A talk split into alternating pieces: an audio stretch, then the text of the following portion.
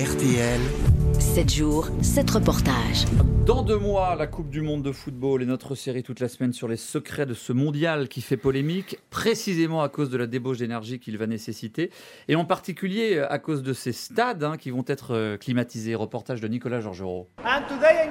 Williams Morales fait la visite. C'est le responsable du stade Al Janoub au sud de Doha, où les Bleus joueront leur premier match. C'est l'enceinte la plus élaborée en matière de climatisation. Autour de la pelouse, environ 180 bouches d'aération.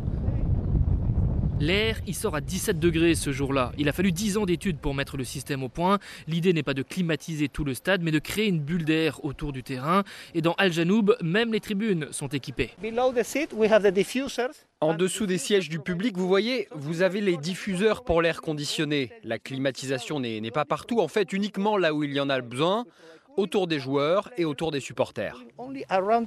Les températures moyennes en novembre, décembre sont autour de 26-28 degrés. Le Qatar, au vu de la polémique, annonce ne pas vouloir forcément se servir de la climatisation, mais veut la garder pour l'utilisation des stades ensuite tout au long de l'année. RTL, 7 jours, 7 reportages. Merci Nicolas Georgerot. On vous retrouve demain pour la suite de notre série sur ce mondial au Qatar avec la délicate gestion des supporters et de la foule.